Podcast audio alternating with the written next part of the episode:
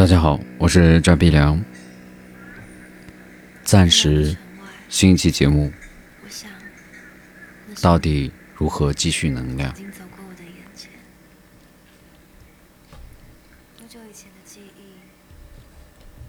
我这一，我一直以来特别钦佩能量高的人，而且也不知道朋友有没有发现，周边能量高的人一般以女性居多。你一定看过到你身边有这样一种人，一天到晚都在忙着工作、学习、提升自己，还不觉得累。他们永远积极向上。运气很好，身边的好人好事都能被他们吸引过去。他们可能就是所谓的高能量人群，永远活力充沛，激情澎湃。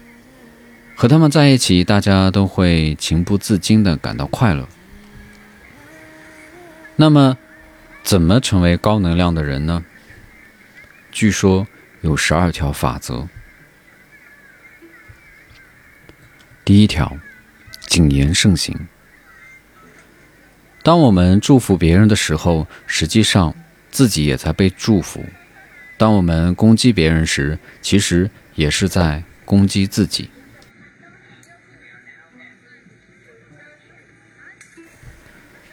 为自己积累福报，不做有损德行的事情。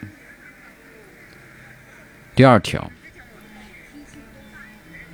多和高能量的人在一起，能量具有传染性。所谓近朱者赤，近墨者黑。珍惜滋养，远离消耗。和高能量、积极主动的人做朋友，他们会不断开拓你的视野和格局。第三条，发自内心的鼓励自己和他人。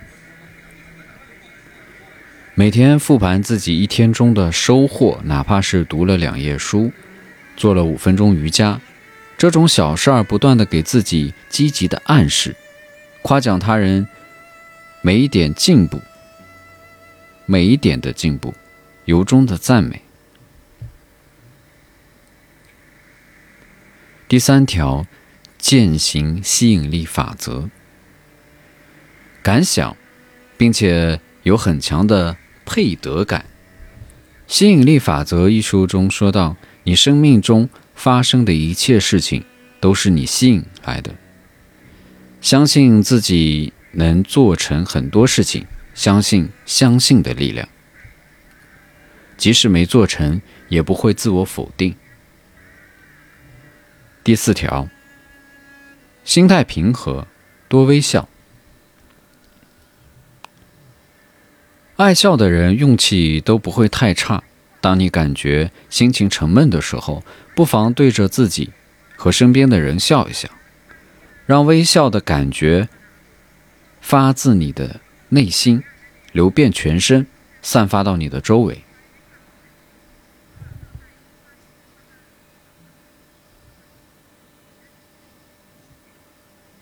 第五条，作息规律。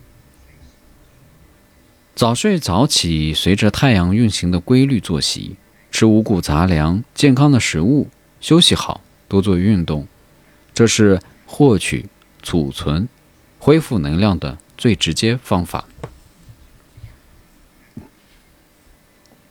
第六条，日行一善，拥有颗悲悯的心，善待自然每一个生命，给别人一个微笑，说一句温暖。积极的话，顺手帮助需要帮助的人，爱会让你收获更多的爱。我们只管善良，上天自有安排。活在当下。第七条，将你全部能量都聚焦在自己身上，不为过往困顿，不被未来恐吓。活在当下。享受人生。第八条，断舍离。没有感觉的物品或衣物，要勇敢的丢弃或送人。保持居住环境安静整洁。家在一定程度上是我们的磁场能量。干净整洁的环境让人心情愉悦，做起事情来也事半功倍。第十条，不做宅男，也不做宅女，多出门晒晒太阳，亲近花草树木，感受大自然对你的无限包容和美丽蓬勃的生命力。周末去公园看次日出，感知与接受大自然的能量。第十一条，减少能量消耗，保持乐观向上的心态，降低内心的贪嗔痴慢疑，不要把丧气话挂在嘴边。凡事有因必有果，必有助于我，学会给自己洗脑，各方面的事。顺心会接踵而来。第十二条，写感恩日记。长久的感恩会让我们放下急躁，帮助我们去吸引想要的人、事、物。当你感恩时，你的内在状态是充盈的。以上的这些话来自一篇鸡汤。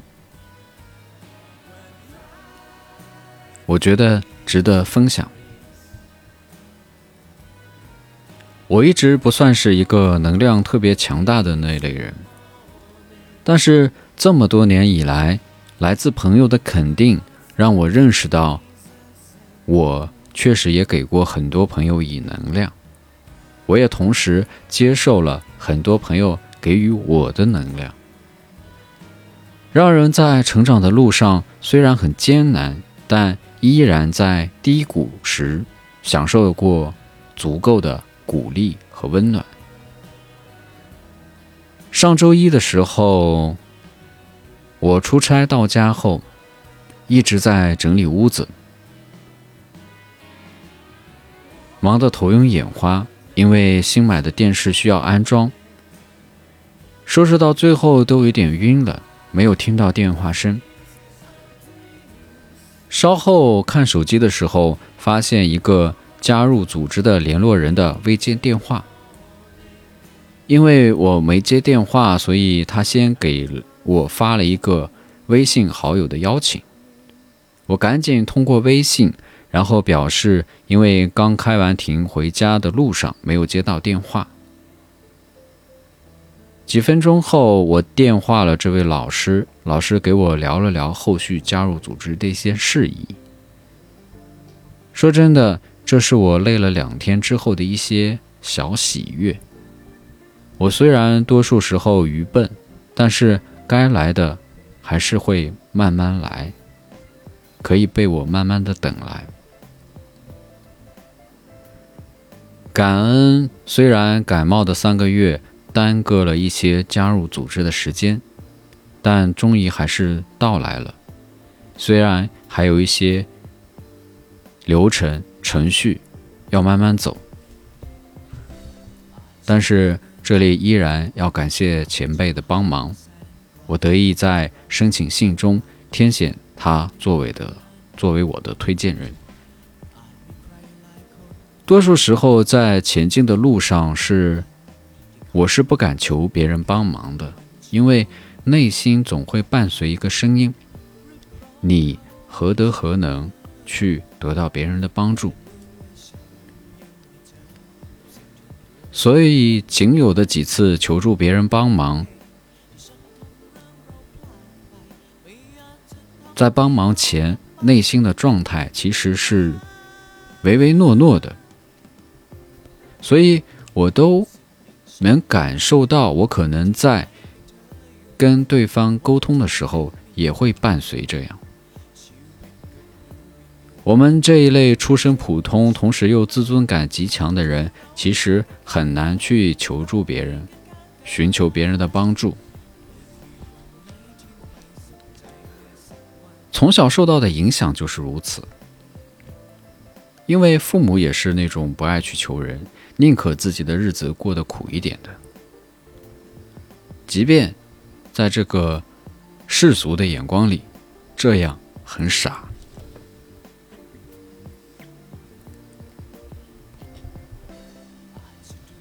今天还是跟往常一样，就是随便跟大家聊几句。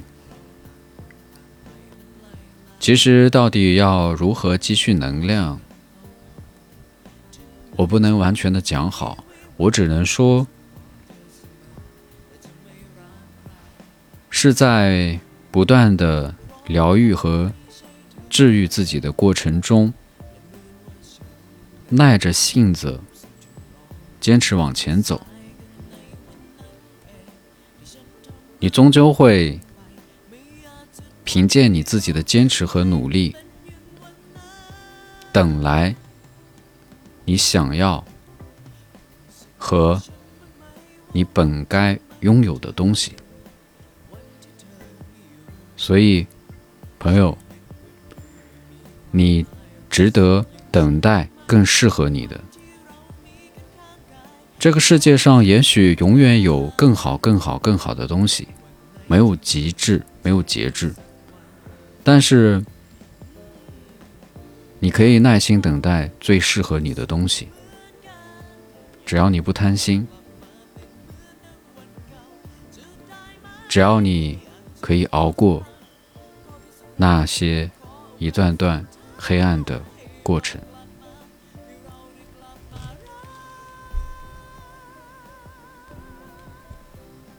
大家都辛苦了。加油！我们下期节目再见，我是扎比良。